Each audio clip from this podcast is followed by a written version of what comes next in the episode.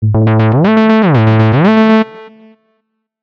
buenas a todos y bienvenidos a un nuevo episodio de El Cajón de Cables. Yo soy Edu Herrera y este es vuestro podcast semanal sobre tecnología. Antes de, empezar con, el episodio de hoy, quería pedir disculpas, porque es que en el último episodio se insertaron unos anuncios que sinceramente no quería que aparecieran. Eh, al parecer debí dar de alta en su momento eh, esta opción de publicidad, pero no se activa hasta que no se alcanza cierto número de escuchas y se debió activar automáticamente después. Bueno, en fin, eh, pido, pido disculpas por esto. No digo que, jamás vaya a meter publicidad, eh, quizá eh, en el futuro, pero ahora de momento no, no es el momento. ahora sí, por supuesto, gracias porque esto se debe al número de escuchas que está siendo bastante alto y estoy súper contento con, con, todo esto. Eh, en el episodio de hoy quería hacer un repaso por esas aplicaciones que a mí personalmente me resultan imprescindibles y que uso cada día en mi, en mi iPhone. Antes de empezar a, hablaros un poco de, cada una, deciros que soy muy, muy fan desde hace ya muchos años de, probar aplicaciones nuevas. Eh, recuerdo en tiempos en los que usaba solamente Android, eh, pues llegué a tener como más de 150 aplicaciones instaladas en el, en el teléfono. Y, bueno, desde hace bastantes años ya uso, uso un iPhone. Em, eh, con, lo cual también tuve una etapa de, probar muchísimas aplicaciones. Estoy intentando reducir ese número de aplicaciones, pero no siempre, no siempre es fácil, la verdad. Y realmente si uso las que uso actualmente es eh, porque he probado todas esas antes y he considerado que es eh, que esa es la, que actualmente la que más se adapta a lo que, a lo que necesito. Eh, por otro lado, no significa que sea mejor ni peor aplicación, sino que, es la que, la que necesito, la que a mí me, está haciendo mejor. Eh, perdonar si por otro lado os hablo de alguna aplicación y no menciono que es de pago, ¿ok? Eh, tengo alguna aplicación que lo es y sinceramente se me ha olvidado que la pague en su día. Puede, puede pasar, intentaré mencionar si las hay de pago, intentaré, intentaré mencionarlo. Em, pero bueno, en las pantallas, perdón, en la pantalla principal deberían estar todas esas aplicaciones que yo considero imprescindibles, ¿verdad? Bueno, ahora, ahora os hablo un poquito más de cómo, cómo lo organizo. Eh, en, esta pantalla principal no tengo demasiadas aplicaciones, prefiero tenerlo más limpio, sobre todo porque no me gusta ver esos globos de notificaciones en esta pantalla principal, aunque también, también aparecerán, ahora lo, ahora lo vemos. Eh, solo me, me, interesa que aparezcan aquí los, los realmente imprescindibles. Aquí uso varios widgets eh, que me llevan a aplicaciones que uso mucho, mucho, mucho. El, eh, uso un grupo de widgets mediano, de tamaño mediano, arriba, eh, arriba del todo, para ver el tiempo, tanto el tiempo como los eventos. Em, y en este caso solo los eventos de la aplicación de Fantastical. Por un lado, el tiempo. lo uso ajustado además a la, localización en la que, en la que esté. No es que viaje muchísimo, pero me gusta que cuando, cuando me muevo, pues me siga apareciendo el tiempo de la localización en la que estoy. No tiene mucho misterio, ¿no? Eh, y por otro lado, bueno, los eventos, los eventos, perdón, de Fantastical, con la fecha en grande a la izquierda, pues para ver las cosas importantes que pasan hoy y ver el día. Este grupo de widgets, eh, no sé si lo sabéis, pero bueno, cuando pones un widget encima de otro, eh, el propio sistema los va mm, eh, como alternando, va haciendo movimiento y te va mostrando, digamos que cada vez que desbloqueas el móvil, prácticamente eh, verás un, widget diferente. Lo puedes desactivar esta opción, pero a mí me interesa así por ir, eh, por no perderme nada, básicamente. Luego uso tres widgets pequeños de diferentes apps. Estos son, por un lado, recordatorios, eh, con la lista de tareas que tengo para hoy, para saber simplemente lo que tengo pendiente de hacer hoy o lo que quizá dejé sin hacer eh, ayer y me toca hacerlo hoy. de esto y de Fantastical ya os hablé en el episodio 3 de este podcast, que se llama Organízate, pero bien, y más en detalle de recordatorios en el episodio 8. os invito a que le echéis un vistazo si os interesa este mundillo de la eh, productividad y tal, porque, bueno, a mí sí me interesa bastante y creo que en esos dos episodios eh, resumo bastante la forma en la que yo me organizo. Por otro lado, el otro widget pequeño que uso es un grupo de dos, porque os había dicho que, que usaba tres pequeños. Este de recordatorios estaba en uno solo, en uno pequeño y en otro widgets, como digo, de dos, están relacionados eh, con todo lo que uso para reproducir audio de forma, de forma rápida. Por supuesto, son el widget de Pocket Cast, mi aplicación favoritísima para, para reproducir podcast. Eh, de verdad, no puedo recomendaros, recomendárosla más. Eh, ya era un episodio hablando de, cómo organizo Pocketcast y por qué creo que es la mejor. Pero de verdad, es la mejor. he, probado, he probado yo creo que todas. Y, sin duda me quedo con, con Pocketcast. Y, y, nada, y dentro de ese grupo, pues el otro widget que tengo es Spotify, que uso también muchísimo. Eh, también, como digo, he probado muchísimas aplicaciones de, streaming de música y Spotify se ajusta muy bien a lo que yo hago con las listas, eh, la manera que tengo de compartirlo en redes sociales. Para mí es perfecta en ese sentido y es quizá la más universal. Eh, un día os haré una comparativa y os hablaré largo y tendido de, aplicaciones similares, ¿vale? Pero sí, a día de hoy, de momento me quedo en Spotify. y ya vamos con las aplicaciones en sí, no los widgets. La primera aplicación que tengo en esta pantalla de inicio es Google Home. Eh, ya os hablé eh, en el episodio anterior de, mi sistema de domótica en casa, eh, en el que uso como motor principal el sistema de, Google para controlarlo todo. Para mí, como digo, es el que mejor se adapta. Es una pena que no tenga una especie de control más rápido, como sí que lo tiene HomeKit en iOS, porque tengo que entrar a la aplicación para cualquier, eh, para utilizar cualquier interruptor o bombilla o controlar la música y tal. A día de hoy no existe un widget como tal para Google Home en, iOS, cosa que con otras aplicaciones de Google no ocurre. Eh, si hay widget de Google Fotos o de Gmail, por ejemplo, pero no para Google Home. Y es algo que me extraña, no sé por dónde viene la, la, mm, la, intención de deshabilitar esto, si os, digo, si os digo la verdad. No sé si viene por parte de Google, que no ha querido no ha sabido desarrollarlo, o por parte de iOS, que lo está eh, impidiendo un poco, ¿no? No sé, no sé. Igual, como todas estas eh, marcas tienen sus acuerdos así a gran escala, igual, igual viene por ahí la cosa. Eh, tampoco existen accesos cuando dejas pulsada la aplicación. Eh, quiero decir, yo, por ejemplo, eh, con la aplicación de Twitter, si dejo pulsado el, icono de Twitter, me da la opción de escribir un tweet nuevo, por ejemplo, desde ahí. Pues eh, la aplicación de Google Home no tiene absolutamente nada, absolutamente ninguna opción. Hay nada más que eliminar esa, esa aplicación. No sé, es una pena en ese sentido, pero bueno, sigo con Google Home para controlar toda, toda la domótica de mi casa. por otro lado, claro, la gracia del sistema de domótica es podérselo decir todo al altavoz y así es como lo hago en realidad. Eh, solamente que, bueno, necesito que esté ahí la aplicación para controlar ciertas cosas así de manera rápida sin tener que molestar al altavoz y por ende a todo el que esté en esa, en esa habitación. Em, pero más, más cosas. Eh, las apps de Instagram y Twitter. Eh, me gusta tenerlas también en, esta pantalla de inicio. Es verdad que cada día estoy menos en redes sociales, pero me gustan las dos aplicaciones. Por cierto, si no nos seguís ya, podéis buscarnos como cables y teclas y seguirnos si no, si no lo habéis hecho. recordar que es la misma cuenta para los dos podcasts que hacemos, ¿vale? Y se llama cables y teclas, o sea, arroba cables y teclas, tanto en Twitter como, como en Instagram nos podéis, nos podéis seguir. Y la otra aplicación que uso es ajustes, eh, los ajustes del sistema, sinceramente por acceder más rápido y porque no, sabía muy bien dónde dejarla y realmente me he dado cuenta que sí que accedo bastante a menudo, así que la he dejado aquí.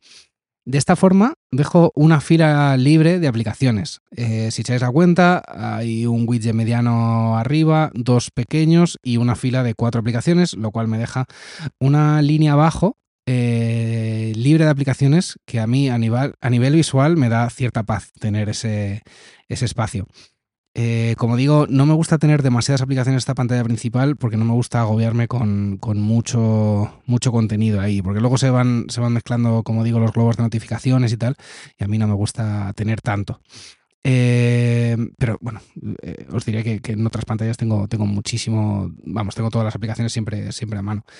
Eh, y a ver, bueno, falta la fila de abajo. Eh, la fila de abajo, esa en la que esa fila de aplicaciones que se mantiene aunque cambies de pantalla. Eh, tengo la aplicación del teléfono, evidentemente, para llamar. no, tiene mucha, mucha explicación. la aplicación de Google Fotos, que, sí, como ya sabéis, uso, uso Google Fotos. pues sencillamente porque llevo muchos años usándola y hace unos ocho años, por ejemplo, no tenía un iPhone y tengo allí muchísimos recuerdos. Eh, es una app gratuita y ahora ya pago el plan básico, que por unos 20 o, o 30 euros al año, eh, tienes 100 o 200 gigas respectivamente de espacio, tanto aquí como en la suite de Google en general, en el mail, en Drive, que uso mucho también, Google Drive. Eh, bueno, trataré de hablaros un poquito más del motivo por el que uso Google para todo esto en, futuros episodios, si os parece bien. Siguiente aplicación, por supuesto, imprescindible, Safari. La forma en la que se integra con todo el ecosistema de Apple es, es genial. Gestiona mis contraseñas, accesos directos, eh, o marcadores, como lo quieras llamar. Es una maravilla. Antes usaba Chrome también y era muy fiel, pero claramente Safari se adapta mucho mejor al uso que, yo hago ahora mismo. Aparte, mm, mi buen amigo Manu Marcos eh, me recomendó que dejase de usar Chrome en, mi Mac anterior porque es verdad que consumía muchos recursos, muchos recursos y Safari va eh, de maravilla.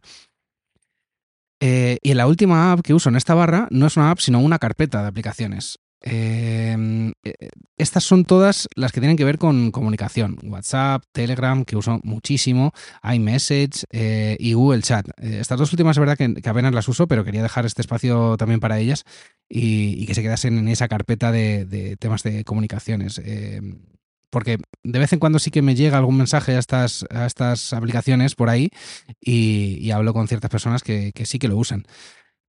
Hasta aquí sería la pantalla principal. Luego, a modo de resumen, os diré que hay otras aplicaciones que uso muchísimo. Em, Waze, por ejemplo, eh, la app de navegación de Waze, eh, que es propiedad de, Google, la uso una barbaridad. Ya os hablaré, de, cómo lo uso si queréis, em, pero es, que la, uso muchísimo, la verdad.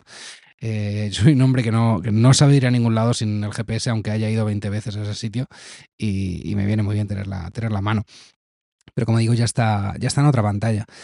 Utilizo también muchísimo las notas de Apple, como, como, os dije en otro, en otro episodio, para, pues, para notas rápidas, hacer estos guiones, por ejemplo. Spark, la aplicación de correo, eh, para mí mi favorita, eh, después de haber probado un montón, y mi app de, de ING del banco. Esas las tengo, las tengo en otras pantallas. Y os preguntaréis, oye, ¿y cada vez que tienes que acceder a una aplicación en concreto tienes que andar buscando por las pantallas? Pues no, realmente lo que lo que trato de hacer es tener una segunda pantalla con un montón de aplicaciones allí, eh, agrupadas por, por carpetas, eh, si son de fotografía, si tienen que ver con temas de música, de salud, de inteligencia artificial, eh, temas de viaje, de vídeo y tal, todo ordenado por carpetas. Y ahí sí me van a saltar todos los, los lobos de notificaciones me van a saltar ahí. Luego además tengo, digamos que una pantalla por temáticas. Eh, por ejemplo, una para temas de compras, otra para temas de redes sociales, otra para temas de, música, de tal forma que voy eh, como separando, además de que las tengo separadas en carpetas en la segunda pantalla, tengo una pantalla que me separa de otra forma eh, la temática.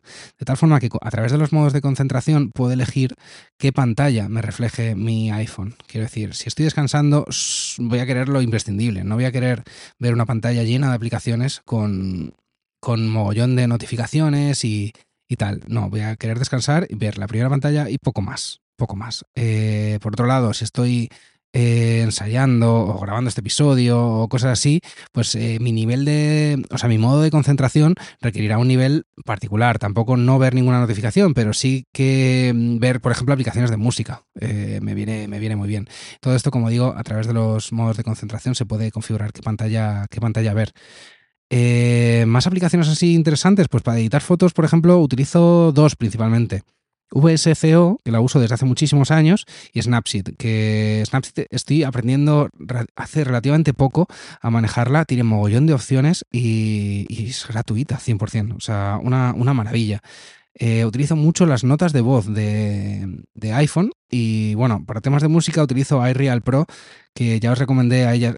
Hablé de esta aplicación en, nuestro otro podcast, en Cables y Teclas, pero es una aplicación de, partituras que es una pasada, la verdad. Eh, Anchor, por supuesto, eh, bueno, todas las que tengan que ver con domótica, porque es una pena del tema de domótica, no os lo hablé en el episodio anterior, pero es una pena que cada, casi cada producto tenga su propia aplicación, em, que tienes que configurar la aplicación para que luego te aparezca en Google Home y luego todo lo controlas desde Google, pero claro, ya tienes esa aplicación ahí instalada. Eh, yo creo que no mucho más. Eh, utilizo para la edición de vídeo CapCut, pero casi toda la edición de vídeo, sinceramente, la hago, la hago en Logic. Y hay otra aplicación que estoy usando mucho eh, en los últimos meses que se llama Just Watch. Ya os hablaré un poquito más en profundidad de esta aplicación, porque para lo que sirve es para controlar en qué plataformas de streaming eh, se están reproduciendo ciertas series o ciertas películas. Y llevar un control ahí de las eh, series o películas, como digo, que, que, estáis viendo. También te avisa cuando hay nuevos episodios. Eh, te dice, pues como digo, en qué plataformas están y directamente desde la aplicación, si tienes la otra plataforma eh, instalada en el móvil, la puedes reproducir. Es súper chulo, súper chulo, Just Watch. Eh, ya os hablaré un poquillo de esta porque tengo que hacer una comparativa en próximos episodios sobre temas de, estas aplicaciones de, streaming de películas y series para, para, enseñaros un poquito en qué situación estamos y os hablaré de Just Watch más largo y tendido. Eh, pues hasta aquí son, yo creo, mis aplicaciones principales. Hay, por supuesto, tengo muchísimas más instaladas, pero estas son las, las más habituales. Y mm, claro, os preguntaréis, oye, ¿y la cámara? Eh, pues eh, la cámara la lanzo desde dos sitios principalmente. Desde la pantalla de bloqueo, el acceso directo que aparece ahí abajo, al otro lado de donde está el acceso directo a la linterna. Algo que, que efectivamente, eh, por cierto, también uso si me levanto por la noche y no quiero molestar a nadie la linterna. Eh, pues eh, desde ahí puedo lanzar también la, la, cámara y la lanzo mucho desde ese, desde ese acceso. Y el otro sitio desde donde la lanzo es de la, desde el centro de control, eh, deslizando desde la parte derecha de arriba, deslizando, deslizando hacia abajo. Eh, tengo el centro de control donde lanzo, tengo bastantes accesos directos aquí, tengo mm, el acceso directo a las notas, a las notas de voz, que como digo, eh, grabo bastante. Eh, grabo también la pantalla, eh, configuro las alarmas, la linterna, Shazam también se le puede llamar desde aquí. Digamos que, que, todo eso desde el, desde el centro de control. Y yo creo que hasta aquí el episodio de hoy. Si os ha gustado este episodio y os gusta en general el podcast que hacemos, me ayuda mucho, muchísimo que se lo digáis a, amigos y familiares que creéis que, le puede, que les puede gustar.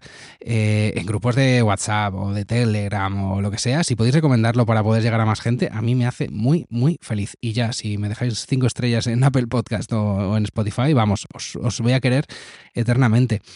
Pero dejadme vosotros en comentarios qué aplicaciones consideráis imprescindibles o decirme por Twitter en arroba cables y teclas cuál, cuáles creéis que me han faltado o cómo las usáis vosotros o cómo lo organizáis, que, que estaré encantado de, de leeros y, de tener un poquillo de interacción con vosotros para conocer un poquito más. Mil gracias por, por llegar hasta aquí. Por cierto, eh, no sé si este va a ser el último episodio del año. Eh, trataré de que no. Tengo pendiente hacer un episodio un poco especial con mi amigo Manu Marcos, así está un poquillo más en el podcast y, y le oís vosotros también, que él tiene muchísimas ganas también de participar, pero el hombre no, no le da la vida para estar por aquí. Eh, tengo pendiente de hacer un episodio especial. No sé si se podrá publicar antes o después de, Navidad. Y no sé si la semana que viene eh, podré publicar. Si no publico, muy feliz año a todos. Eh, para mí ha sido un primer año de, del cajón de cables muy emocionante. Eh, tenía muchas ganas de hacer un podcast exclusivamente de tecnología y, me lo estoy pasando pipa haciéndolo y viendo vuestro feedback y los resultados. Eh, la verdad es que mil millones de gracias por seguirme, seguirme este año. Espero que el año que viene seguir a tope, incluso mejor, y, que me siga mucha más gente, que, llegue a más gente este podcast, como digo, gracias a vuestra ayuda. Eh, nada más, os dejo en las notas del episodio varios productos, por cierto, recomendados en episodios anteriores y cosas así. Que he, ido, que he ido recopilando son enlaces de afiliados de Amazon, ¿vale? Así que también me ayudáis un poquito si compráis a través de esos, de esos enlaces. Eh, pero todos son recomendados, eh, probados y, no os dejaría aquí algo que no, que no me convenciese del todo. Nada más, os lo dejo en las notas del episodio y si queréis echarle un vistazo, por mí, genial. Muchas gracias, muchas gracias por haber llegado hasta aquí. Nos oímos la próxima semana o si no, ya en 2023. Un abrazo y hasta otra.